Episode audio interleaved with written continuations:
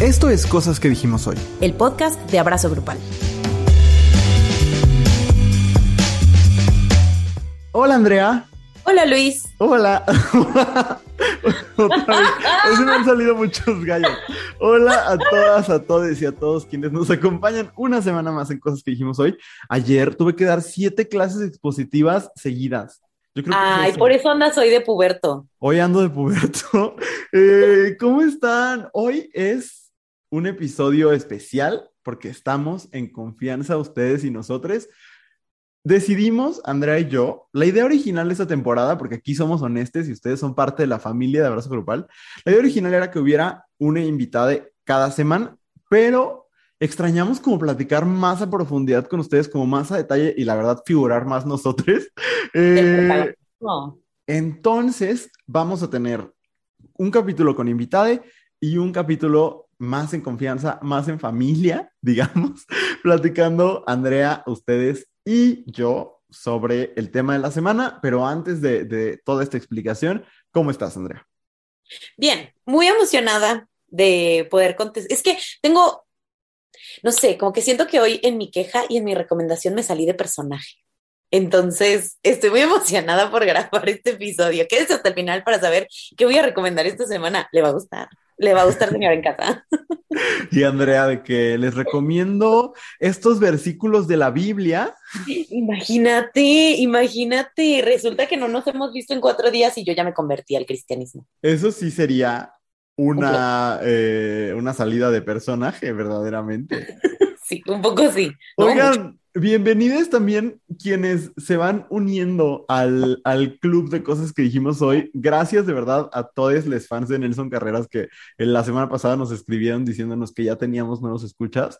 De verdad, gracias por unirse. Y también gracias a las personas que nos conocieron en el show de Pepe y Teo y, y nos escribieron de que, ay, no nos conocía, pero ahora ya les sigo. Se siente muy bonito. Primero, o sea, estamos muy agradecidos con quienes nos dan la oportunidad de de tener una plataforma, pero aparte con quienes nos conocen por primera vez y dicen, ya soy parte. Qué bueno, neta, qué bueno, porque este, ¿y, ¿y qué es este podcast? Porque van a conocer lo que son Luis y Andrea sin filtro y sin control, y de verdad está chido. Sí, se pone bien, se pone bien. Oye, eh, pues si quieres empezamos porque hay mucho de qué platicar hoy. Acuérdense que la primera sección del podcast es la queja de la semana, donde eh, platicamos sobre las cosas que nos hicieron molestar esta semana o a veces que nos hacen enojar como de manera atemporal. Pero antes, Andrea, esto no lo habíamos hecho en el capítulo pasado porque apenas vamos reacostumbrándonos a, este formato, pero agradecer a nuestros productores que nos apoyan en la plataforma Patreon. Si usted le gusta lo que escucha, vaya a patreon.com, digan al abrazo grupal, puede unirse al equipo de productores, estar en un chat con nosotros, tener acceso a contenido exclusivo y sorpresas que hay cada mes que van cambiando conforme lo que Andrea y a mí se nos va ocurriendo. Entonces, únase a ese club exclusivo. Ahora sí, Andrea, ¿quieres empezar con tu queja o quieres que empiece? Voy a empezar yo, Luis, porque, porque siento que tú tienes muchas quejas esta semana. Y, yo tengo mucho miedo de la mía, entonces la voy a decir así de que, como quitarse un curita, ¿no? Eh, resulta que el día de ayer fui a ver Don't Worry Darling y yo iba con cero expectativas de la película, ¿no? Después de haber escuchado muchas cosas sobre el cast y sobre el drama, yo decía, ay, pues a lo mejor está un poquito de hueva, pero pues sí la quiero ver, la neta. ¿Por qué? Porque a mí no me gusta sentirme fuera de la conversación, ¿no? Hay muchas cosas en las que sí, o sea, de que si alguien sacó un álbum nuevo, la verdad es que no podría interesarme menos, pero el, cine y la literatura me interesan mucho más. Entonces dije, no puedo yo andar por la vida sin ver esa película y además Florence Pugh me gusta mucho. Eh, pero creo que derivado de dos cosas, uno del drama que ha habido alrededor, del chisme, y de que sale Harry Styles en la película, había mucha, mucha, mucha gente y me vengo a quejar de la gente que va a la película a ver a Harry Styles, no nada más de las fans, a quienes, quienes me dan un poquito de miedo, honestamente. Porque cada que decimos algo no agradable de Harry Styles, siento que, que nos quieren asesinar, pero les prometo que tengo un punto. Pero eh, mi queja va dirigida sobre todo a los haters de Harry Styles que van a ver la película, ¿no? porque, no sé, cada persona vivirá su experiencia de manera independiente, pero eh, a mí me tocó estar en una sala donde evidentemente habían muchas morritas, morras, ¿no? Que iban a ver la película por Harry Styles porque cada que salía hacían, ah, ah, ah, ¿sabes? Una serie de, de sonidos de emoción, ¿no? Y digo, eso lo puedo respetar, no, no, no lo puedo respetar, eso lo respeto, ¿no? ¿Por qué? Pues porque son fans y yo he sido fan de, fan de muchas cosas y he hecho lo mismo en muchas otras situaciones. Entonces a las fans sí es como de, ay, no inventes, pero está bien, están viviendo su momento y merecen su momento. However, los haters que estaban sentados atrás de mí, si, si eran ustedes, si ustedes estaban sentados en la fila G de Plaza Mayor, en la, no, de Plaza Mayor, no, de la Gran Plaza, a las 9.20 de la noche, de verdad les deseo cosas muy feas, porque fue horrible. Horrible cada que salía Harry Styles era hacer un pésimo comentario, decir, ese güey está bien feo, hay una escena en la que canta y este, y, ay, pero si canta bien feo. Comentarios pendejos, pendejos, pero para que todo el mundo lo escuchara en el cine. De por sí es malo, es horrible que estés escuchando a alguien hablar en el cine. Escucharles todo el tiempo para que todo el mundo se enterara que a él no le gusta Harry Styles. Puta, pudiste no haber ido a ver la película, campeón te la pudiste, literalmente. Nadie te obligó a ir. No hay cosa más fácil que no ir al cine. Verdaderamente es más barato. Si tanto odias al güey, ahórratelo, ahórrate la experiencia, ahórranos a nosotros la experiencia de tener que estar con tu comentario todo el tiempo, porque además no hace tan mal trabajo el muchacho en la película. O sea, su actuación no es mala, eh, tampoco es así de que eh, Oscar worthy, pero no hace un mal trabajo, pues. Entonces, tenerlos como todo el tiempo enfocados en eso fue súper cansado. Entonces, si usted, señor en casa, no le gusta Harry Styles, no vaya a ver la película. No la vea. No es a huevo, ¿no? O sea, ahórrese. Hay muchas otras películas que puede ver. Puede quedarse en su casa viendo siete samuráis si quiere, y entonces ahorrarse la terrible experiencia de tener que ver a Harry Styles en la pantalla y ahorrarnos a nosotras la terrible experiencia de tener que estar escuchando su pésimo comentario que además, eh, otra prueba de que los hombres genuinamente no tienen buen humor. No saben hacer reír porque se ríen de la cosa más pendeja del mundo. Porque era este güey diciendo puros comentarios terribles sobre Harry Styles como, ¡ay, canta bien feo! Y otros dos güeyes a los alrededor muriéndose de la risa por el comentario. I mean, you're not a genius, honey. No es el comentario genial que tú crees que es, pero como todos los idiotas a tu alrededor te lo aplauden, tú crees que sí. Ay, no, de verdad, fue una experiencia terrible, terrible en verdad. Y me choca porque me metí a redes a buscar si a la gente le estaba pasando y le estaba pasando, pero ¿sabes para quién iba la queja? Para las morritas que están emocionadas de ver a Harry Styles. Y digo, ¿por qué? ¿Por qué nos quejamos de las morras que están emocionadas de ver al güey que les ha gustado desde que eran niñas haciendo su gran película y no a estos güeyes? O sea, yo no puedo, de verdad no puedo creer que estos sean los únicos güeyes que lo han hecho en el cine. Me niego a creer. No, seguramente no. En general, o sea, creo que hay que ser respetuosos de la experiencia en el cine de, de, de lesotres. A mí no hay nada que me purgue más que ir al cine por ejemplo, vas a ver una película de terror y hay el inmamable que sabe más. Y entonces se va a estar riendo porque, ay, ni es creíble. Pues entonces no vengas a verla o no me vengas a arruinar mi perra experiencia diciendo que a lo mejor a mí sí me está dando miedo, que es el objetivo de la película, y no vengas a hacerte el interesante diciendo, ay, es que yo me río porque ni es creíble. Pues salte, o sea, de verdad, si le estás odiando tanto, salte. O si te parece eh, ridículo una historia de amor en una comedia romántica, pues no vayas a ver una comedia romántica, pero no vayas a poner tu jeta y a cagarte de risa nada más para hacerte el interesante. Y creo que eso es lo que está haciendo esta gente, ir a poner su jeta y a reírse de lo que les parece, no sé, muy femenino, siendo honestes, este, y nada más para hacerse pues los chistositos entre ellos. Estoy de acuerdo contigo, Andrea. Gente, sean respetuosos, respetuosas, respetuosos, sobre todo respetuosos de la experiencia cinematográfica de los demás. De verdad. Oh, sí, muy de acuerdo contigo. Ya, ese es toda mi queja. Muchas gracias. Es, es, que ahorita que te escuchaba me acordaba que hace poco vi que alguien decía, es horrible ir al teatro a, a ver una obra con Carlos Rivera porque van las fans de Carlos Rivera a gritar como si fuera concierto. Sí creo que hay ciertos protocolos que hay que entender y como ciertas formas de existir. Pero en el caso del cine, sobre todo siendo una persona que gritó eh, cuando salió Andrew Garfield en Spider-Man o cuando salió Tobey Maguire en Spider-Man, lo cual yo también lo hice, pero entonces ¿con qué cara vas a decir que otra persona no se puede emocionar por un, por un fenómeno que le significa lo mismo, ¿no? Cuando el Capitán América grita Avengers Assemble y agarra el martillo, yo también grité. Eh, ay, hoy ando, bueno, eh, ¿eres etere o normal? Este, pero, pero sí, grité en esas tres ocasiones. Eh, mira, para recuperar mi street cred con los homosexuales, también grité cuando eh, Jacob, cuando Jacob se quita la playera en, New Moon. No grité de verdad, grité para adentro porque estaba en el closet. Pero si fuera el día de, día de hoy, hubiese yo gritado. Anyway, comparto tu queja. Gracias. Yo tengo dos micro quejas que voy a decir en chinga y la queja verdadera, porque es más seria la queja verdadera. Pero antes quiero decir, uno, a las personas que se atreven a decir que el cuerpo o la cara de Tenoch Huerta en Black Panther no son suficientemente atractivos. Uno, están estúpidos y ciegos. Dos, este, quizás no todo está hecho para tu consumo y para tu, disfrute de tu mirada evidentemente racista, porque esa es la realidad.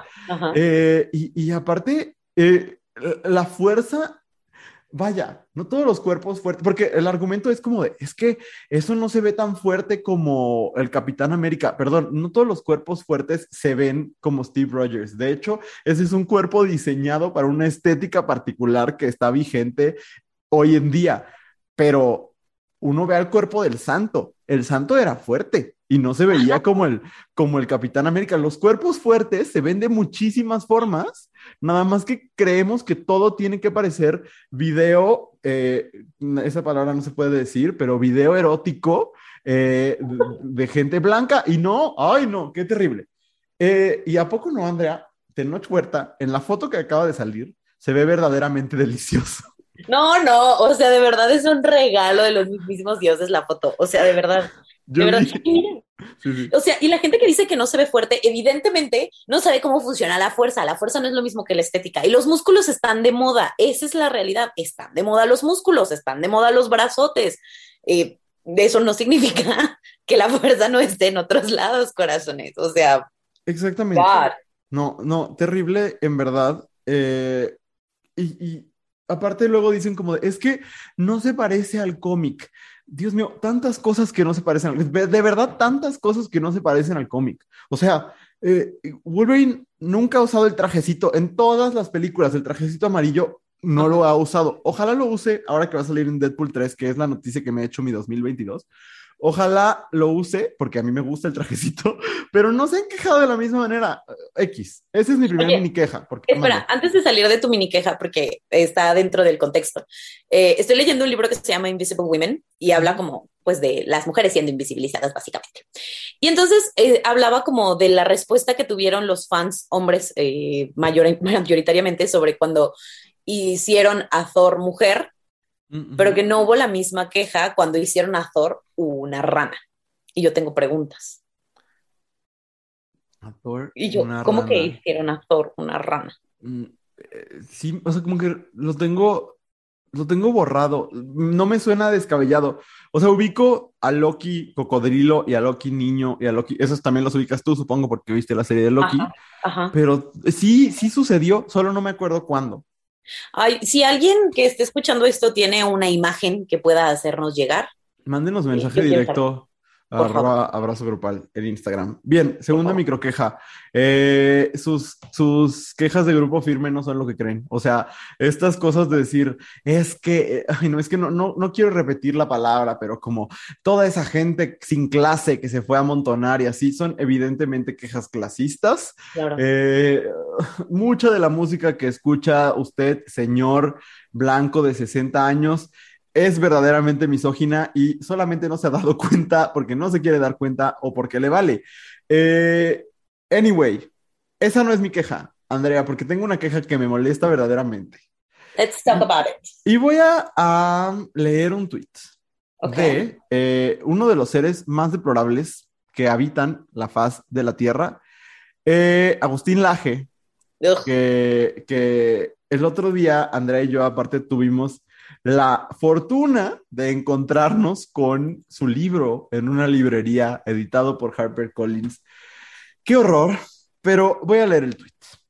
Eh, Agustín Laje habla sobre la nueva eh, primera ministra, me parece que esa es la figura, eh, de Italia, que es una mujer y es una candidata de la ultraderecha, no de la derecha moderada, no de un liberalismo económico, no, de la ultraderecha.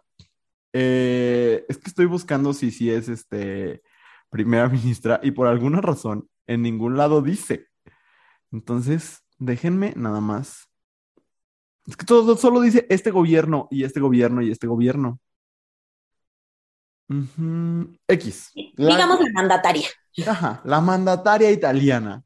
Eh, es una mujer de ultraderecha que está en contra, evidentemente, de que las mujeres y personas con capacidad de gestar puedan interrumpir su embarazo, está en contra del matrimonio igualitario, está en contra de las libertades en general y, de que Italia viva en el siglo XXI. Y Agustín Laje, de nuevo, el ser o uno de los seres más deplorables que habita este planeta, pone Italia, dos puntos. Es histórico.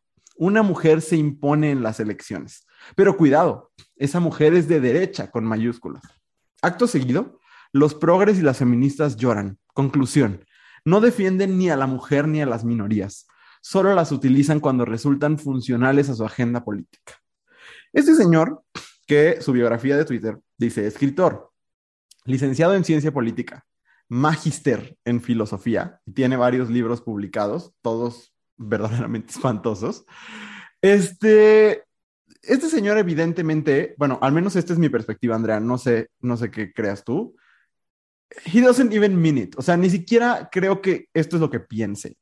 Creo que es una estrategia barata para manipular a gente con muy poco criterio, que es la gente que sigue a este señor, eh, porque, porque de verdad es una cuestión de tener tantito criterio, de pensar un segundito, o sea, para reconocer que evidentemente las feministas, las personas LGBT, los progres como, como Agustín Laje nos llama de manera despectiva, que nunca he oído por qué progre es despectivo, desde cuando el progreso, ¿no? Porque de ahí viene la palabra, desde cuando el progreso es algo negativo, no lo sé. Pero entonces, eh, yo creo que... Ay, Perdón, no vamos a editar el episodio de hoy, así que ustedes tuvieron que este, escuchar mi tos. Pero, este, yo creo que no es difícil entender por qué es doloroso que aunque sea una mujer la que va a imponer políticas eh, antiderechos, de todas maneras es doloroso para las mujeres, en este caso, y para los progres, como él nos llama, ¿no? Creo que es muy claro. Más bien creo Andrea está haciendo caras. Igual y no es tan claro para ciertas personas. Exacto, pero go on. No, es que justo me parece así como de los creadores de la reina es un ícono feminista y de, y de la igualdad porque es mujer y porque una vez dijo que los gays eh, éramos personas y existíamos. Porque era amiga del Elton John. Ajá. De los creadores de esto, tenemos, tendrían que estar felices porque una mujer es la que les va a quitar los derechos, ¿sabes? O sea, como eh, me parece absurdo. A las únicas personas a las que he visto tuitear al respecto esas son a hombres cis hetero blancos.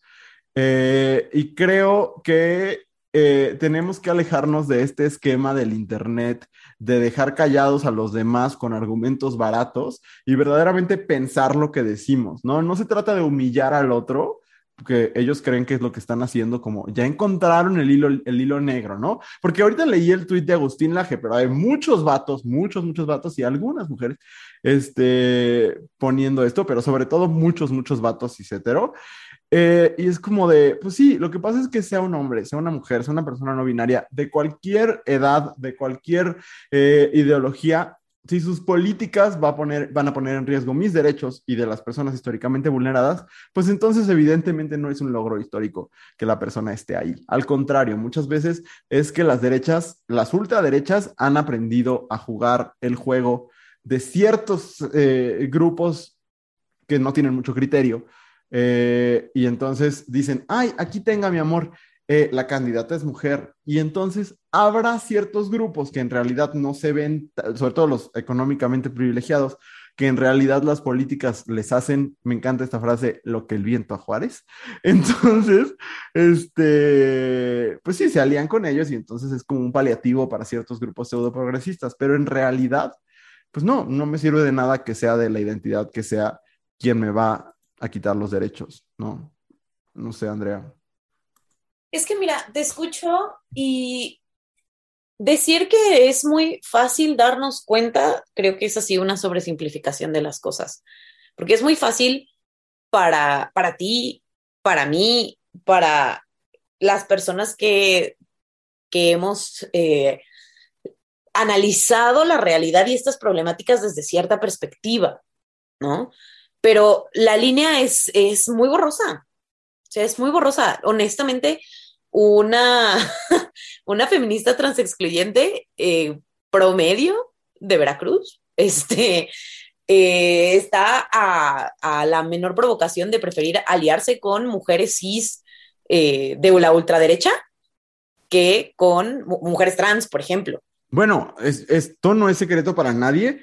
Varias feministas y colectivos feministas transexcluyentes se han unido con el Frente Nacional por la Familia es que es eso, o sea, de verdad están a la más mínima provocación. Entonces, por eso digo, creo que los grupos que han basado mucha de su identidad como colectivo en este, descalificar otras experiencias, harían lo que fuera, lo que fuera, para no tener que validar otras experiencias, incluso aunque sea ponerse el pie a ellas mismas, ¿no? Entonces, me parece que es muy grave este, este discurso de es mujer, pues sí, pero lo, hemos discutido mucho en esta plataforma, ¿no? Eh, ser mujer, lo, dijimos en el episodio de la semana pasada, ¿no? Ser mujer y ser eh, LGBT no te quita lo homofóbica, ¿no? Claro. Ser eh, un hombre cis gay no te quita lo misógino.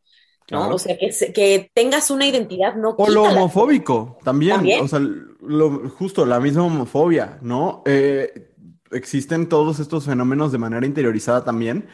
Eh, sí, sí, tienes razón. O sea, quizás con cierta formación, porque no solo es de criterio, también de formación y de privilegios, eh, pues es fácil identificar ciertas cosas, ¿no? Pero sí, sí me gustaría más bien entonces cerrar justo diciendo que hay que estar alertas, porque estas alianzas se están dando, ¿no? Estas alianzas entre los grupos más privilegiados de la sociedad se están dando y se están generando unas fusiones ideológicas un tanto extrañas, ¿no? En las que se está cediendo, eh, se están cediendo los derechos de las personas históricamente vulneradas por algunos logros identitarios, diría yo. Eh, por eso las teorías queer mm, advierten mucho sobre los riesgos de las políticas de identidad, ¿no? Justamente porque pueden resultar en estas cosas, ¿no? En tenemos representatividad, sí, bueno, para no irnos tan lejos, el Congreso en, México, la, Cámara, eh, las dos cámaras, pues, tienen representatividad. Eso nos ha traído progreso, por ejemplo, para las mujeres, en este caso en México, quizás algo de progreso sí, ¿no? Pero eso ha acabado con la misoginia y con el machismo en México, no, ¿no? Yo no, esto no es un llamado a eliminar las cuotas aguas, no creo que ha servido para muchas cosas, también las cuotas en cuanto a diversidad y demás. Pero eso ha solucionado la situación. Evidentemente no, seguimos enfrentándonos a la situación todos los días, ¿no? Claro, es un parche nada más. Sí, y, a lo mejor los parches sirven, ¿no? Si estás sangrando, pues es importante taparte, ¿no? Pero que llegas al hospital y lo tratas. Exacto. No podemos solamente seguir poniendo parches, y creo que es lo que está pasando. Exactamente. Ay, pues eso, y nada más aguas con la ultraderecha en general. Yo tengo mucho miedo, Andrea, de verdad tengo mucho miedo porque la veo colarse por todos lados. O sea, el darme cuenta que se está colando en las personas más jóvenes es lo que más me asusta. Tú y yo leemos comentarios eh, de, personas muy jóvenes en nuestras redes sociales, muy adoctrinadas, ellos que les encanta hablar sobre adoctrinamiento, muy adoctrinadas por la ultraderecha, por memes de ultraderecha, por teorías de conspiración de ultraderecha. Eh, tenemos que ir generando estrategias para combatirlo. De verdad, de verdad es un enorme riesgo que ya está muy permeado en la cultura estadounidense, por ejemplo, y que está llegando a niveles críticos también en la cultura mexicana. Sí, totalmente. Está de terror, está de terror. Y por eso, por eso, es súper importante que eh, todavía no estamos en época electoral, pero estaremos eventualmente, ¿no? Entonces, eh, creo que sí es bien importante porque yo tengo mucho miedo por las elecciones que siguen. ¿no? Y no, necesariamente por las que van a suceder en un par de años, pero por las que sucederán en ocho. Claro. Esas me asustan. Pero ¿no? sientes una gran desilusión, Andrea? Porque dices, eh, hay un, se supone que hay un partido de izquierda en el poder en México, casi nunca hablamos de política aquí, pero bueno, de este, de este lado de la política, pero eh, lo terrorífico que es la presencia de los movimientos transexcluyentes en Morena, por ejemplo. Entonces dices, bueno, volteo a los otros partidos. Los otros partidos son la derecha, son por, por definición transexcluyentes. Eh, y no solo transexcluyentes, sino homofóbicos y misóginos y demás. Entonces es como, ¿a dónde volteo? De verdad, de verdad estoy preocupado, André. Es que creo que justamente por eso, ahora que tenemos tiempo, ¿no? Que no tienes las elecciones encima y que no estás siendo bombardeada por toda esta información todo el tiempo, este es el momento de poner el ojo en las figuras políticas que empiezan a figurar, porque a final de cuentas, Tristemente, en este momento no puedes votar por un partido porque es ponerte el pie solito. Tienes que votar por la gente, ¿no? Y confiar en que la gente una vez que llegue ahí pueda hacer algo con lo que tiene.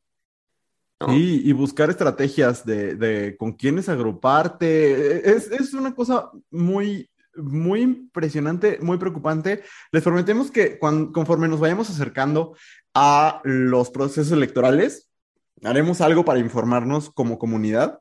Sí. Igual y no dentro de este espacio, porque este espacio es muy escuchado por personas que no viven en México, sino a lo mejor un espacio adicional, eh, porque sí creo que, que, es algo que se tiene que hablar y que tenemos que buscar estrategias de cómo ver por nuestra comunidad. Eh, cuidado con la ultraderecha, solo eso.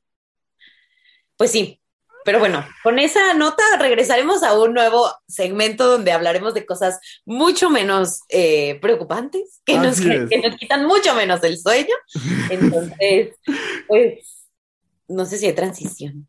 Sí, no iba a decir que cuando volvamos ah. eh, vamos a hablar sobre las cosas que no terminamos de entender sobre ser LGBT y aquí dos personas que, pues bien que mal, llevamos ya varios años trabajando temas LGBT, nos hemos informado mucho, eh, nos hemos contactado mucho con personas expertas en diferentes áreas, vamos a intentar resolver la mayoría de esas que ustedes mandaron. Y si ustedes quieren participar de cómo se construye cosas que dijimos hoy, eh, estén al pendiente de las historias de arroba abrazo grupal en Instagram, porque ahí estaremos poniendo semana con semana las preguntas. Vamos a un muy breve corte y regresamos a cosas que dijimos. Si estás disfrutando de escuchar este podcast, hay mucho contenido como este todos los días en arroba abrazo grupal en Instagram y en TikTok. Estamos de regreso en cosas que dijimos hoy para platicar sobre todas esas cosas sobre ser LGBTIQ que a veces no nos quedan claras. Y bueno, tenemos ya varias semanas haciendo esta dinámica en nuestras historias y siempre llegan preguntas bien interesantes, pero no siempre nos podemos explayar como queremos, no todas las hemos podido responder, no todas las podremos responder porque tristemente y aunque se hace el intento, estas dos personas no lo saben todo. Entonces, pues se hará lo posible. ¿No? Eh, vamos a empezar con la primera. Luis, ¿quieres empezar o empiezo yo? Yo empiezo, yo empiezo. Eh, porque hubo una pregunta que me llamó mucho la atención. Eh, nunca, nunca la habíamos recibido. Alguien nos pregunta, todas estas preguntas son confidenciales, entonces no vamos a decir quién la mandó, pero todos son nuestros seguidores en Instagram. Y alguien nos pregunta por qué se creó la comunidad LGBT y cuál es su fin. Y me parece interesante porque, eh, de verdad, a veces tenemos una manera un tanto ácida de contestar, pero nunca nos estamos burlando de ustedes. Pero pensaba como de, eh, no es el Club de Leones, ¿sabes? No es este, el Rotario, pues, no es eh, ni un partido político. En realidad, lo LGBT se ha ido construyendo como de manera orgánica, ¿no? No hay un presidente, presidenta, presidentes de la comunidad LGBTQ+. De hecho, si nos vamos a los libros, no hace tantos años que hablábamos más bien de frentes lésbico-gay, de frentes de liberación homosexual y, la terminología o como el, acrónimo LGBT que después se ha, se ha, tratado de diferentes maneras como LGBTQ, LGBTQ+, LGBT+, LGBTIQ+, etcétera, este, pues es, es relativamente nueva, ¿no? Si lo consideramos dentro de, de el continuo histórico, ¿no? Eh, y, y, no hay, nadie haya, ha, decidido fundar la comunidad LGBT porque no es una organización. Ahora, entonces no podría contestar como por qué se creó, pero sí podría contestar cuál es el fin de articularnos como comunidad, eso sí, ¿no? Eh, un poco, a veces nos preguntamos como qué nos une como comunidad. Tuvimos, Andrea y yo, la fortuna de escuchar a mucha gente en junio contestarnos qué nos une, ¿no? Y un poco, eh, luego no está tan chido hablar en negativo, pero al mismo tiempo sí nos une un enemigo en común, ¿no? Nos une una resistencia, podríamos decirlo así, ¿no? Una resistencia a un sistema hegemónico. Acabo de explicar la hegemonía en clase, entonces lo tengo como muy, muy claro, pero sí como una resistencia a un sistema de dominación en el que nosotros, nosotras, nosotres somos el elemento dominado por la heteronorma y por la cisnorma, ¿no? Nos, nos, nos enfrentamos a un mismo sistema que nos deshumaniza por quienes somos eh, y por oponernos, pues a una ideología de la procreación, la verdad, y a una ideología de la heterosexualidad obligatoria y del esencialismo del género binario. Entonces, eh, como por ser quienes somos nos oponemos a eso, pues unimos fuerzas para oponernos de manera articulada y de manera más fuerte, ¿no? Eh, eso es lo que pienso. se debate mucho sobre si somos o no somos comunidad. Yo creo que la historia indudablemente nos ha mostrado que sí lo somos, ¿no? Eso no significa que siempre seamos buen pedo les unes con les otros, no significa que todos seamos amigues, eh, no significa tampoco que todos nos caigamos bien, varias personas LGBT me caen bastante mal, pero eh, sí significa que a la hora de entrarle a los madrazos, eh, de manera general le hemos entrado juntos, ¿no? Han intervenido distintos niveles de privilegio, normalmente las personas más privilegiadas han decidido alinearse con, lo normativo, esa es la verdad, la historia lo comprueba, eh, pero en general existe, pues ahora sí que existe para entrarle a los madrazos, ¿no, Andrea? Un poco así. Tal cual, o sea, creo que al final el objetivo de, de reconocernos como comunidad es ese, ¿no? Como saber que no estamos soles en el mundo, que te puedes organizar en comunidad para hacer presión eh, y obtener condiciones más, eh, más incluyentes, más diversas. O sea, creo que es eso, ¿no? Y creo que de entrada el saber que hay otras personas como tú se vuelve un ejercicio muy poderoso, ¿no? Como cuando sabes que no estás este, abandonada en medio de la nada peleando tú sole contra el mundo, eh, creo yo que la vida cambia. Y creo que es, a final de cuentas, ese es el objetivo, aunque incluso no nos podamos poner de acuerdo en cuáles son las prioridades de la comunidad y de dentro de la misma comunidad haya diferentes eh, organizaciones que priorizan ciertas cosas, que creo que es lo, lo, lo ideal, ¿no? Sería, a mí me parece que sería terrible si dijéramos, toda la comunidad LGBT vamos a luchar por esto en específico, ¿no?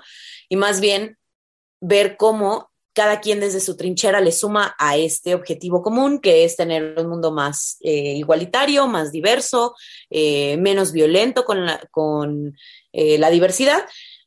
Y mientras tanto, pues apoyarnos entre todos, echarnos porras, mientras cada quien pelea sus, sus batallas, ¿no? Sí, totalmente. Andrea, ¿qué de todas las preguntas que llegaron que fueron un buen, qué pregunta elegiste para contestar ahorita? Ay, mira, es que siempre nos preguntan, siempre llega de una u otra manera la pregunta, ¿cómo sé que soy? ¿Cómo sé si soy bisexual? ¿Cómo sé si soy pansexual? ¿Cómo sé si soy lo que sea? ¿No? Y nunca les podemos decir porque no existe como el test de, de BuzzFeed de 50 preguntas para saber si eres, ¿no?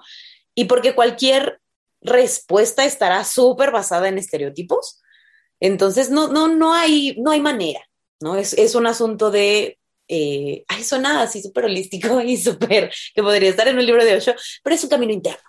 ¿Y tú de qué? Si se te dobla la mano, eso. Exacto. Este, pero esta pregunta llegó fraseada de una manera que me parece interesante y que quiero comentar. Dice, soy bisexual o lesbiana con daddy issues. Tutorial para darme cuenta, please. ¿No? Y pues mira, la segunda parte, pues tutorial no tengo, ¿no? De entrada porque, eh, o sea, yo sé que tengo daddy issues, pero me queda claro que ese no es el motivo por el que, por el que soy bisexual, ¿no? Yo, habrá gente que sí, yo no. Yo veo a, a la gente y dices, no, pues sí, o sea, no hay de otra. Sí, se antoja, dices. no hay alternativa, no hay más que decir. Este, pero este me parece importante por varias razones. Eh, primero, porque las personas bisexuales, o sea, las mujeres bisexuales no somos bisexuales porque tengamos daddy issues y los hombres bisexuales no son bisexuales porque tengan mommy issues, ¿sabes? No está basado en eso. Insisto, habrá gente que a lo mejor sí, ¿no? Hay este asunto de este, la heterosexualidad obligatoria, ¿no?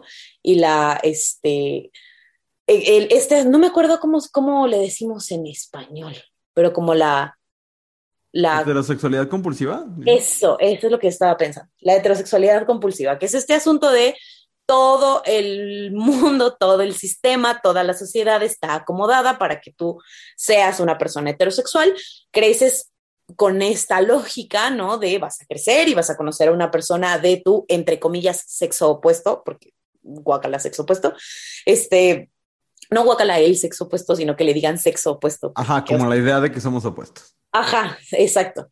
Eh, y entonces salirte de esa idea es complicada, es complicado, ¿no? Y por eso este, este tema del closet y de las salidas del closet y que no son fáciles para todo el mundo y de la resistencia que hay desde ciertas personas y demás. Pero más allá de eso y de, la heterosexualidad compulsiva y de si eh, tiene efectos en nosotros o no, el que tú decidas nombrarte bisexual en un momento de tu vida mientras descubres si la parte de relacionarte con personas eh, de otro género, del género que tradicionalmente te han dicho que es el que, entre comillas, toca, pues no pasa nada, no tiene nada de malo. Y a mí me molesta mucho este discurso de ciertos grupos eh, lésbicos, ¿no? Porque ni siquiera son sáficos, son grupos lésbicos, de decir, no existen las mujeres bisexuales, ¿no? Este, eh, y libérate de, de la heterosexualidad compulsiva. Y es como, o también puedes escoger, ¿no? O sea, también se vale ser de otra manera, no es ni una ni la otra. Y, hace poquito, hace como cuatro días, fue eh, Día, de la Día de la Visibilidad Bisexual y en el post que escribí justamente decía, ¿por qué la bisexualidad molesta tanto? Y es porque la gente está acostumbrada a que tienes que ser una cosa o la otra. ¿Eres bueno o eres malo? ¿No? ¿Eres de, mi equipo o estás en mi contra? ¿Eres heterosexual o eres homosexual? Porque si no, no te estás definiendo, porque si no, no estás en contra del sistema. En personas homosexuales eh, y lesbianas, pues, personas eh, que se relacionan exclusivamente con su mismo género, eh, sí hay un enorme problema de bifobia, es la verdad. O sea, desde los comentarios en, entre hombres gay de que los hombres bisexuales en realidad son gays en secreto o así, hasta, este, como decías, a lesbiana te amora, este, son cosas que verdaderamente, pues, tienen un trasfondo bifóbico, ¿no? La negación de que las personas bisexuales existen y pueden no estar en un eh, en un proceso de, transición, sino haber encontrado sus deseos de ese momento, ¿no? Entonces, oh, no sé, sí me parece que hay un enorme problema de bifobia en la comunidad. Y también este otro detalle que es el que algunas personas pasen por la, la bisexualidad como un una transición en lo que descubres cosas y acomodas cosas y a lo mejor un día te nombras de una manera y otro día te nombras de otra y a lo mejor esta persona eventualmente dice, ¿sabes qué? Pues sí, sí soy lesbiana o siempre no, siempre fui bisexual, no pasa nada. Y no o, hace o soy heterosexual. También, también, o sea, ese poder transicionar, no transicionar, transitar, este, los diferentes nombres con los que nos, las diferentes palabras con las que nos nombramos, creo que también es importante abrazarlo, aceptarlo. Entiendo que muchas personas hemos construido parte importante de nuestra identidad alrededor de esas palabras pero que alguien pueda transitar por ellas eh, porque va descubriendo cosas, me parece que es súper válido para, para la persona y no hace, y no hace que las orientaciones que a veces funcionan como transición sean menos válidas. Excelente. Muy bien, siguiente pregunta. Esto me parece interesante porque es algo que yo me he preguntado muchas veces, eh, no exactamente igual, pero ahorita les cuento como cuáles son mis dilemas al respecto. Alguien pregunta, quiero saber qué implica el gender non-conforming y qué diferencia tiene con las personas trans. Y es algo que me parece interesante porque en la bibliografía en español se ha abordado poco el término de gender non-conforming, que en algún momento he visto que alguien eh, que se ha intentado traducir como género no conforme, me parece como extraño. Yo siento que hablar de disidencias de género es quizás lo, lo más alineado con, con una traducción orgánica del de, el término, cuando en la bibliografía en inglés se habla de las identidades gender non-conforming, se puede hablar de cualquier persona que no se alinea a los estándares del género binario. Eh, y, yo siento que esta decisión de nombrarse como persona trans solo le corresponde a la persona que vive esa situación. Y en realidad no es lo mismo, porque por ejemplo, una lesbiana butch que se identifica como mujer, pero que su expresión de género eh, es extremadamente masculina o es masculina según eh, los estándares hegemónicos o los estándares del, de, del binarismo, pues, eh, incluso si nos vamos a la bibliografía de hace, de nuevo, no tantos años, estamos hablando quizás de los 70, se documenta eh, la existencia de muchas mujeres lesbianas que se nombraban como mujeres lesbianas y no solo eran lesbianas butch en cuanto a su expresión y su estética, sino utilizaban pronombres masculinos, pero se seguían refiriendo a ellas como mujeres lesbianas. Es complicado sí, es complicado de entender porque hay muchas cosas que tenemos muy arraigadas. Y el, el, paraguas del término de gender non-conforming, que les digo, yo he visto que algunas personas lo traducen como disidencias de género y es para mí como la traducción más efectiva, habla de todo lo que no se alinea a la vivencia binaria eh, y normativa del género. Y eso sí engloba no solo a las personas trans, binarias y no binarias, sino también a quienes su expresión de género eh, no, no, no es leída como convencional desde los estándares del género binario, ¿no?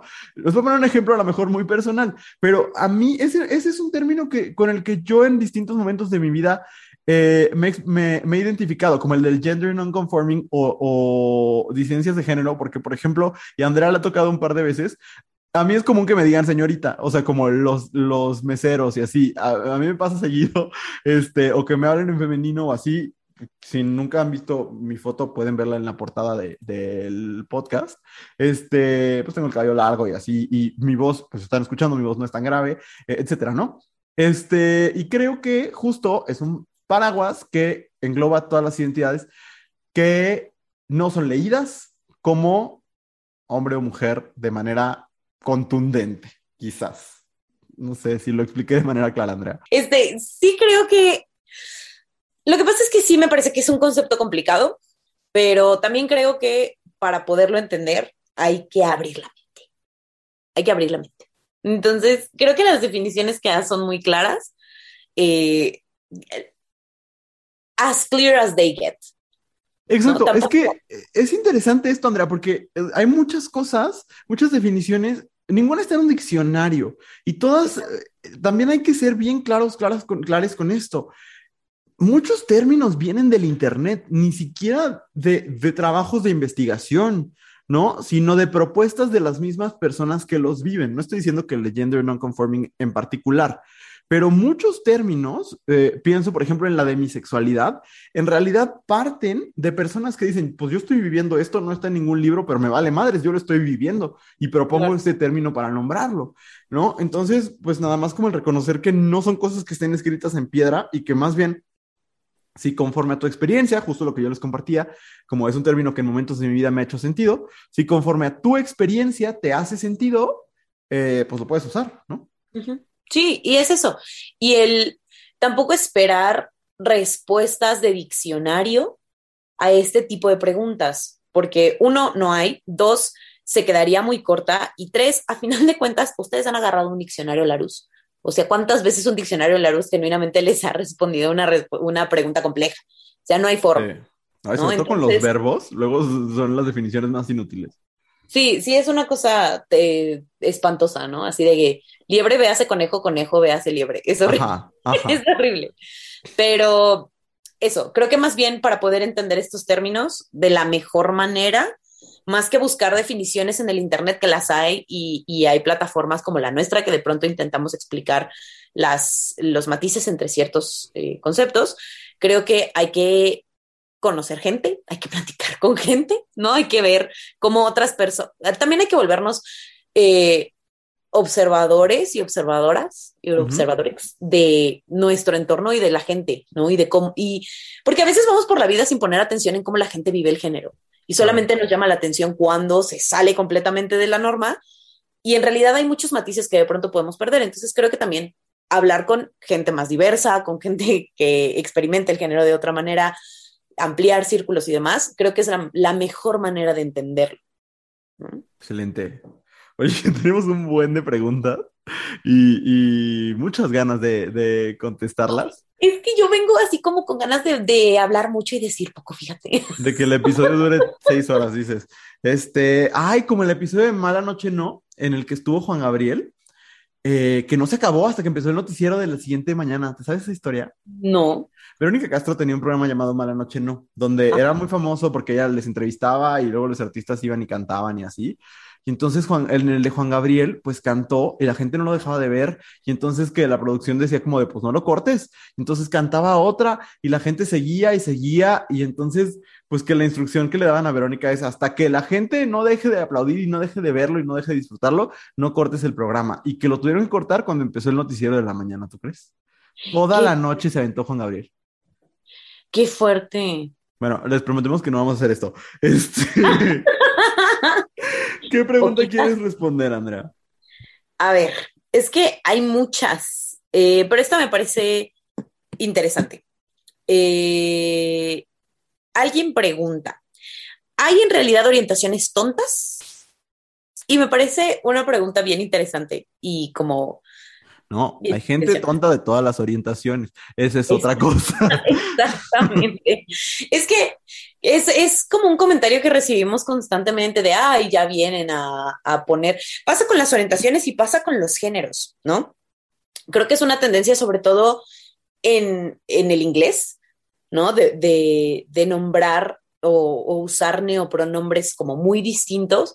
Y entonces la gente dice, ay, no, ya basta, ¿no? Esas son tonterías y en ese sentido, me parece que no son tonterías, creo que sí son eh, exploraciones que la gente tiene de sus propias orientaciones y de cómo entiende, cómo se relaciona con el mundo, consigo mismo y con otras personas, de sus experimentaciones de cómo vive el género y demás. Es súper válido que busque una manera de nombrarlo, ¿no? Ah, existimos personas que buscamos un término que ya existía y que encontramos que nos funcionaba muy bien para nombrar nuestra experiencia y dijimos a huevo ya chingué, esta, este es mi, este es mi color, ¿no? Esta es mi bandera. Hay gente que no le pasa, ¿no? Y que es súper válido buscar otras maneras de nombrarse. pasa también mucho, por ejemplo, con la definición eh, o las diferencias entre pansexual y bisexual. ¿No? Que es como de, pero qué necesidad. Uno, eh, la, hay personas que defienden la pansexualidad y dicen que la bisexualidad es estúpida y hay gente que dice lo contrario. Y yo en ese sentido creo que más bien nos hace falta un poco de, de apertura de mente para decir, todo el mundo tiene derecho a buscar maneras de nombrarse, ¿no? Mm. Es que yo, quería agregar esto, Andrea, que, que en realidad nuestras experiencias son totalmente distintas la una de la otra y las palabras que usamos solo nos simplifican la vida en el sentido de nos sirven para agrupar ciertas características. Pero entre dos hombres gay, no, no, el deseo no es exactamente el mismo, ¿sabes? Y, y habrá quien se sienta de verdad exclusivamente atraído hacia los hombres y habrá quien se sienta 90% atraído hacia los hombres y de repente vea una foto de Bibi Gaitán y diga, ah, cabrón, ¿qué estoy sintiendo? Eh, y, dentro de la bisexualidad habrá quien, quien sienta la misma atracción hacia Edward y hacia Bella y habrá quien eh, esté obsesionado con Edward y Bella le da igual, ¿sabes? O sea, como en realidad nuestras vivencias son tan distintas y solo usamos elementos en común para nombrarnos, pero también se vale decir, es que yo quiero nombrar estas otras particularidades y voy a crear una palabra que me ayude a nombrarlas, ¿no? Sí, totalmente de acuerdo, totalmente. Y, y sí, puede volverse complicado y puede ser mucha información y todo eso lo entendemos. O sea, genuinamente en esta plataforma se entiende la confusión y en esta plataforma se le apunta al, al aprendizaje, ¿no? Y al hacer preguntas y, y, por eso hemos seguido esta bonita dinámica de qué preguntas tienes, ¿no? Porque sí puede ser abrumador tener toda esta nueva información y no saber qué hacer con ella, pero no saber qué hacer con la información no es lo mismo que invalidar la información y decir que la información es estúpida y no vale la pena. Y, te puede dar risita, o sea, mientras no, o sea, ya si es una burla dirigida, obviamente no, pero a lo mejor si la escuchas, por ejemplo, a mí, en, en hablando en neutro, cuando solos, solas, soles, se me hace chistoso, sí se me hace chistoso. Fonéticamente me parece que no funciona tanto. Está bien, hay cosas que nos pueden parecer que no funcionan, hay discusiones que podemos tener. Pero, pero esas discusiones no tendrían por qué ser violentas, ¿no? O sea, hay cosas que, oigan, esto suena chistoso, ¿no creen? Bueno, a lo mejor podemos buscar esta otra forma o, o decirlo tantas veces que eventualmente deje de ser chistoso. Pero podemos tener esas conversaciones mientras sean en el marco del respeto y de la validación de las identidades de, otros, ¿no? Creo que eso es lo importante. Exactamente. Ok.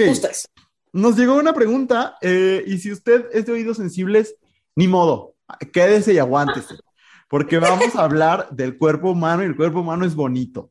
Pero nos llegó esta pregunta por mensaje directo y dice, la verdad sí tengo algunas dudas.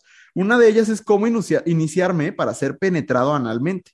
Lo he hecho en ocasiones, pero aún tengo dolor. ¿Podrían darme alguna sugerencia teórico-práctica? Sí es cierto que es una información que no se recibe de ningún lado porque es como, si no les dices, no lo van a hacer. Y eso evidentemente no es verdad, ¿no? Eso no aplica nunca. O sea, eso es la mentira más grande de la humanidad. Nunca, nunca, nunca, nunca, ¿no? Y entonces, a ver, sí, hay muchas formas. Lo primero, y lo decimos Andrea y yo en muchos espacios, el lubricante es tu mejor amigo. O sea, de verdad, hay mucho activo que dice que no así como así. Pues sí, claro, él no, él no va a vivir el sufrimiento, ¿sabes? Nunca dejen, nunca dejen que les digan cómo funcionan sus cuerpos. Ustedes descubran cómo funcionan sus cuerpos y qué les funciona mejor. No, no les digan, no es que así se siente más rico. Pues a mí me vale madres. Yo lo que necesito es no sufrir y no pasarla mal, ¿no? Entonces, eh, el lubricante es tu mejor amigo. Y también, de nuevo, no caigan ante las prisas y ante la torpeza del otro. Eh, las cosas son graduales. De nuevo, estoy intentando no ser muy explícito, porque también, pues sí, pues, mm, a lo mejor abrir estos temas de la nada puede ser desconcertante, pero las cosas son graduales. No, mm, no, o sea, la dilatación es importante, vaya, ¿no? O sea, como evidentemente no puedes insertar todo lo que vas a insertar de golpe. Tienes que ir abriendo. ¿Va? ¿Me estoy explicando, Andrea? Sí me estoy explicando, ¿verdad? Ok, eso. y finalmente... está siendo súper claro, solo, este, sí, tú suelta. Pero sí, ¿no? Sí, sí, sí, está quedando claro. Eh, Llévate las cosas con calma, usar, o sea, el lubricante y, y que el lubricante no vaya a, asegúrate que el lubricante no sea de los que van a romper tu condón. Y finalmente, eh, la respiración y la paciencia. Y te voy a decir algo que suena eh, como obvio, pero no lo es. Tienes que estar con una persona con la que tengas confianza. O sea, de verdad, no lo decimos lo suficiente. No tengan relaciones con personas en las que no confían. O sea, y eso no tiene que ser tu mejor amigo, no tiene que ser eh, una persona con la que tienes una relación de 15 años. No, puede ser una persona en la que conociste ese día pero que te inspire confianza, con la que te sientas en paz y en tranquilidad, que no te sientas inseguro, porque entonces, pues por eso te va a costar trabajo, claro. O sea, tienes que tener la posibilidad de soltar el cuerpo, de relajarte, de respirar. ¿no? De, tener esta... Claro que tu cuerpo se va a cerrar si te sientes en riesgo y, si sientes que tu integridad está puesta eh, en, peligro, ¿no? Entonces, eh, si, si, estás teniendo este problema de que es una experiencia que para ti es dolorosa e incómoda, pero la quieres hacer, ¿por qué aguas? Tampoco es a huevo, ¿eh? Tampoco es obligatorio. O sea, si no funciona para ti, es perfectamente está ok, ¿sabes? O sea, incluso podrías investigar sobre el rol neutro y es como, hay la posibilidad de que las relaciones no sean penetrativas. O sea, eso sucede y eso es válido, ¿no? Pero si es, lo que, si es algo que quieres hacer, pues hazlo con alguien con quien sientas confianza, con alguien o con alguien después, ¿no? Esto no es moralino, ¿no? Más bien es como, siéntete en confianza de poder soltar tu cuerpo, de poder respirar y aparte lubricante y gradualidad. Eso sería lo que yo diría, Andrea. A mí alguien alguna vez en la vida me dio el tip de si estás empezando con estas prácticas, asegúrate de ser tú. Con estas prácticas suena como si lo estuviera yo censurando muy cabrón. Este, asegúrate de ser la persona que controla qué tan rápido sucede. Porque como tú eres la persona que lo está sintiendo y que pues sabes si está doliendo o no, pues que tú puedas tener el control, porque luego la gente tiene atrabancada. Y perdón, pero si tú pides tener el control en eso, que tiene que ver con tu cuerpo directamente, y no te permiten tener el control, te están violentando. te están violentando, vete de ahí. Sí, totalmente. Pero creo que eso también puede ser un buen tip, ¿no? Que tú tengas el control de qué tanto va sucediendo y a, qué ritmo, ¿no? Y así poquito a poquito respirando. Y mi otra recomendación es que se ha recomendado varias veces en este, en este podcast, eh, se ha recomendado varias veces en la plataforma, pero yo sí creo que la charla que tiene Alicia Delicia de placer anal es, es la definición de un acercamiento teórico a este tema. ¿no? Eh, Alicia Delicia, para quienes no la conocen, ella se autodenomina experta en placer, ella a eso se dedica, ¿no? A, a este, a vivir placer y enseñarle a otras personas cómo tener experiencias sexuales mucho más placenteras. Entonces, eh, tiene este, esta charla que es muy clarita. Eh, de pronto, Alicia es como, ella, ella ya vive en otro, creo yo que vive en otro plano, este, eh, existencial, ¿no?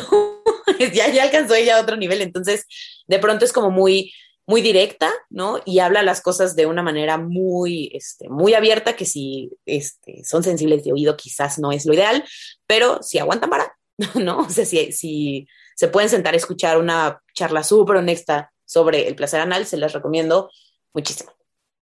Si aguantan vara y se pueden sentar, dice Andrea, reina del albur el día de hoy. Este, Andrea, creo que nos da tiempo de una pregunta más, algo así. Porque, sí, a ver. Ok, voy a poner, es, voy, a, voy a sacar esto a, aquí a la mesa, porque siempre nos llega. Y me parece que yo no tengo una respuesta, pero me parece interesante como platicar, ¿no?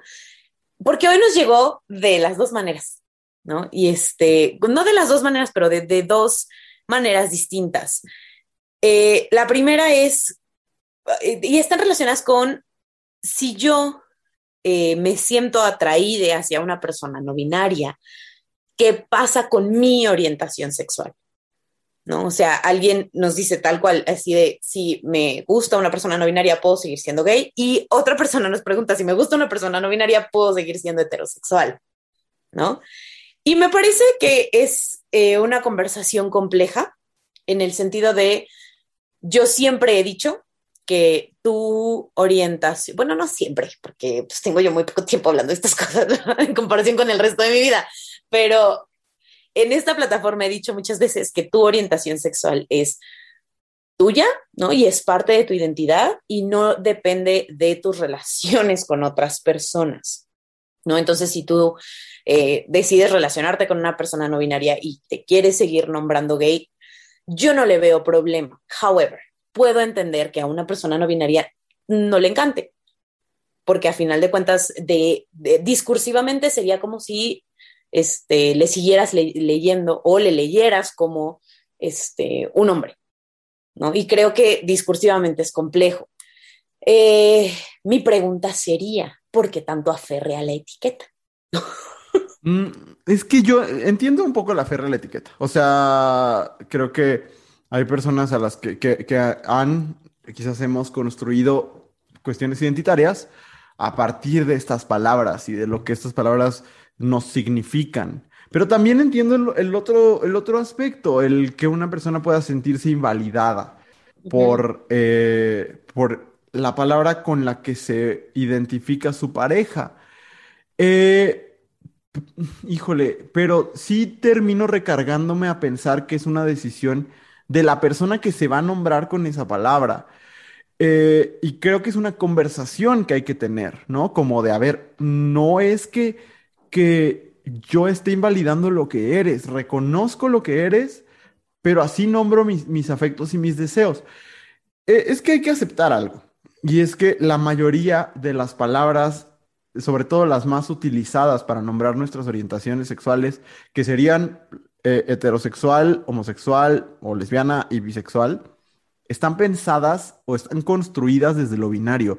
Se han resignificado, afortunadamente, sobre todo el concepto de bisexualidad, pero están de inicio construidas desde el binario. Eh, y las seguimos usando por muchas razones y una de ellas es por practicidad, ¿no? Porque nos permiten compartirnos con nuestro, con nuestro entorno sin tener que dar demasiadas explicaciones, ya suficientes explicaciones tenemos que dar, ¿no? Pero, pero entonces pues sería difícil, ¿no? Eh, y, la realidad es que dependiendo de con quién estás, no cambia quién eres. Pero es que las teorías queer dirían, pues es que tu orientación sexual no es quién eres, en realidad, sino más bien quién estás siendo, ¿no? Entonces, perdón, persona que nos ha mandado esta pregunta muchas veces, porque aparte es la misma persona y es una persona que ha sido muy fiel al proyecto y te lo agradecemos mucho, pero no tenemos una respuesta. y más bien nos gustaría, si pudieran ustedes, si son, si están en cualquiera de las situaciones de, esta, de este dilema, que nos compartieran, ¿no? Como cuál es la respuesta para ustedes o qué respuestas han encontrado en sus relaciones. Porque entiendo los dos lados. Y también, también creo que puede ser un asunto de crisis, como el decir, sí, siempre me he nombrado de esta manera, ¿por qué me está pasando esto otro? ¿No? Pero también creo que hay que darnos chance de vivir esas crisis y de experimentar un poco, ¿no? Porque no, no es como que hoy me gustó una persona no binaria y entonces ahorita necesito definir cómo me voy a nombrar. ¿No? O sea, no hay prisa. Yo sé que de pronto hay ciertos círculos que son muy hostiles y que sí son así como de, ves cómo no eras y es horrible, es horrible y esos círculos son súper tóxicos, pues, pero eh, sí creo que no hay prisa, ¿no? Que puedes darte chance de vivirlo, de ver cómo te sientes, de quizás probar eh, con otras etiquetas o no, de platicarlo con la persona que te está, con quien te estás relacionando y poco a poco encontrar tu propia respuesta. ¿No? No urge, nadie te, o sea, no expira tu, car, tu, este, tu carnet, y lo tienes que renovar para ver si, si te sigues nombrando así o no. O sea, la, no funciona así, ¿no? Entonces, y además la sexualidad es mucho más compleja de lo que la mayoría de las palabras nos dejan nombrar. Incluso, aunque las personas se nombren personas no binarias o las personas nos nombremos bisexuales o las personas se nombren eh, gays, lesbianas, cada quien tiene una vivencia individual y es igual de compleja, ¿no? Solo, este, pues eso, dense chance. Es reconocer dos verdades simultáneas. Una, que las palabras que usamos para definirnos importan, porque sí es cierto que importan eh, y que nos posicionan eh, en un espacio en la comunidad y nos ayudan a compartirnos y articularnos con otros, pero al mismo tiempo que en realidad son simplificaciones, diría yo, hipersimplificaciones de la vivencia que cada quien tiene con su género y con su sexualidad, eh, y que por lo tanto no terminan de definir todo lo que somos, ¿no? Totalmente. Oye, me voy a echar una ronda así en flash, nada más para que algunas no que, porque se pueden responder como en monosílabos prácticamente. Ok. Eh, y si quieres agregar algo, adelante, porque, por ejemplo, dice diferencia entre a género y no binario. No binario, término sombrilla que identifica, o sea, que, que engloba todos los géneros que, o todas las identidades, no necesariamente géneros, que no se alinean con las dos experiencias que valida el binarismo de género, hombre y mujer, sino todas las demás identidades, ¿no? A género, bigénero, pangénero, eh, etcétera, ¿no? Eh, entonces, a género es una identidad particular el no tener un género, no identificarte con ningún género en lo absoluto y está dentro del espectro del paraguas no binario. ¿Quedó claro? ¿Sí va? Sí. Muy bien. Eh, hay otras que vamos a dejar para otro momento. Díganos, por favor, eh, por mensaje directo en arroba abrazo grupal en Instagram, si les gustaría que hiciéramos otro episodio de Abrazo Grupal lo explica todo, porque se quedaron muchísimas, muchísimas preguntas eh, en el buzón, porque también preguntaban, ¿ser no binario es igual a ser género fluido? Es un poco lo mismo, ¿no? Género fluido es otra identidad que está dentro del espectro o del paraguas no binario. Eh, los, esto, me parece interesante. Los asexuales pueden tener sueños húmedos, los asexuales pueden hacer lo que quieran hacer. Este, y sí, porque la libido y la atracción sexual no son la misma cosa. Entonces, eh, biológicamente se puede. No podemos decir que todos los asexuales tengan sueños húmedos ni que ninguno lo tenga, ¿no? Es una experiencia individual. Eh, y, y ya, porque si no, se quedaron de verdad más de la mitad de las preguntas, pero creo que se platicó a gusto. Yo extrañaba platicar contigo así más a profundidad en el micrófono, porque siempre hablamos de estas cosas. No, pero sí, sí, sí se extrañaba, la verdad. Igual, eh, pues si ustedes dicen, ay, no, eh, queremos escucharles hablar de X cosa cuando tenemos estos episodios juntes, solites, sin invitade, pues díganos y con gusto se le hace su bonito comentario. Así es, sí. Entonces, eh, vamos a irnos a una brevísima pausa donde van a escuchar la voz, no me acuerdo si de Andrea o mía. Y cuando regresemos, tenemos recomendaciones. Vamos y venimos a cosas que dijimos hoy. Si te gusta lo que estás escuchando, no olvides seguirnos en tu plataforma de podcast favorita o en todas. Estamos de regreso en cosas que dijimos hoy. Eh, este bonito momento, el, el, cierre con broche de oro del episodio, es cuando recomendamos cosas que vimos, escuchamos, leímos, experimentamos. Andrea, ¿quieres empezar con tu recomendación del día de hoy? Sí quiero, eh, más porque es, es mi obsesión de las últimas semanas y creo que no te he platicado de ella. Maybe I did, pero no estoy segura. Eh, hace un par de semanas estaba yo muriéndome de cólicos en la casa de una de mis amistades y este, su esposa me dijo así de, ay, mira, ponte a jugar esto, te va a relajar. Y mira, yo no suelo jugar muchos videojuegos, Luis, porque yo tengo un problema de autocontrol a veces, ¿no? Este, y de hiperfijaciones. Entonces, cuando ah, me clavo en algo, valió madres todo lo demás. Entonces, por eso no tengo consolas en mi casa, no nada, porque, porque yo no tendría vida, o sea, yo moriría en mi sillón. Sin embargo, ese día me puse a jugar un juego maravilloso que se llama Unpacking. Es un juego como medio indie, ¿no? Este medio viejito también. Bueno, viejito, entiéndase, unos cinco años quizás. Este, pero mira, tiene así como la premisa más de hueva del mundo. Y es, tú empiezas y estás en la, en la habitación de una preadolescente y hay así como una litera, un escritorio, un buró y tres cajas de cartón. Y entonces tú le picas a la caja de cartón y sale un peluche. Y entonces dices, ok, voy a acomodar el peluche de que en la cama. Luego le vuelves a picar y sale una goma. Y dices, ah, bueno, voy a guardar la goma en el cajón del escritorio. Y luego le picas y sale un libro. Y entonces, ay, lo voy a acomodar. Y así tienes que desempacar toda su habitación. Es su primera habitación sola, es lo primero que te dice cuando abres, ¿no? Y entonces son como ocho niveles, ¿no? Es, es un juego, pues yo lo jugué completo en una tarde, este, pero entonces vas desempacando las cajas de esta chica mientras se va mudando a lo largo de su vida o en un periodo de su vida, desde que tiene su primera habitación sola hasta que después se va a la universidad y luego se muda con unos roomies y luego se muda con alguien y así. Pero entonces vas aprendiendo mucho, o sea, es y es brillante la manera en la que decidieron contar la historia de esta persona a través de sus objetos, ¿no? O sea, ves cómo, cuál es el, peluche que carga desde que es niña, ¿no? O dices, ay, de, de cambio de esta casa a esta casa, eh, cambió su tostadora que antes estaba horrible y ahora está súper bonita. O siempre carga la misma, hay, hay una taza, hay una taza que va por todas las casas y eventualmente la taza, la, o sea, esta tacita eh, de colores, este, tiene corazoncitos, eh, sale eh, no en una caja de la cocina, sale en una caja del baño y cuando la sacas ya está rota. Entonces dices, claro, es la taza que ha estado cargando todo el tiempo, ahora ya no la va a usar para tomar café, la va a usar para poner no sé, su cepillo de dientes. O sea, son detallitos que ves de su ropa, de sus zapatos, de las cosas que tiene en la cocina, de cómo va mejorando su este, gusto para hacer el café, de cómo se relaciona con la gente. No, no, es una cosa hermosa, es hermoso, es hermoso. Yo al final me estaba acomodando en la última casa, lloraba y lloraba porque yo lloro todo el tiempo, pero además porque es, es tan sutil la manera en la que te están contando cosas de ella que no, o sea, es bellísimo, de verdad búsquenlo, jueguenlo y me cuentan, porque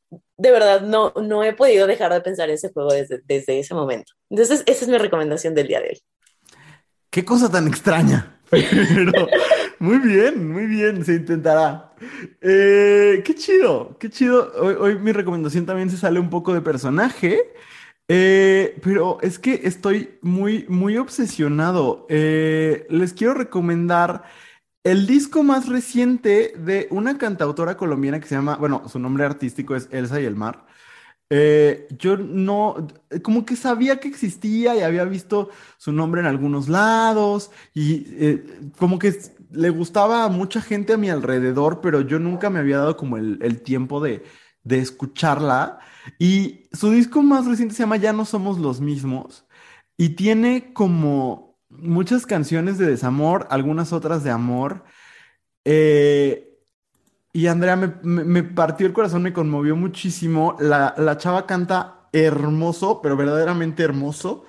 Eh, aparte escribe muy bien, o sea, las letras son mi tipo de letra favorita, que es la que parece que no le echó ganas, pero, pero eh, un poco el estilo Lord y también un poco Taylor Swift, que es como de, no, no se sienten demasiado pensadas, sientes un poco como que estás invadiendo su privacidad, de, que te está hablando como de manera muy honesta y he ahí como el, valor eh, lírico de, las canciones, me, encantó.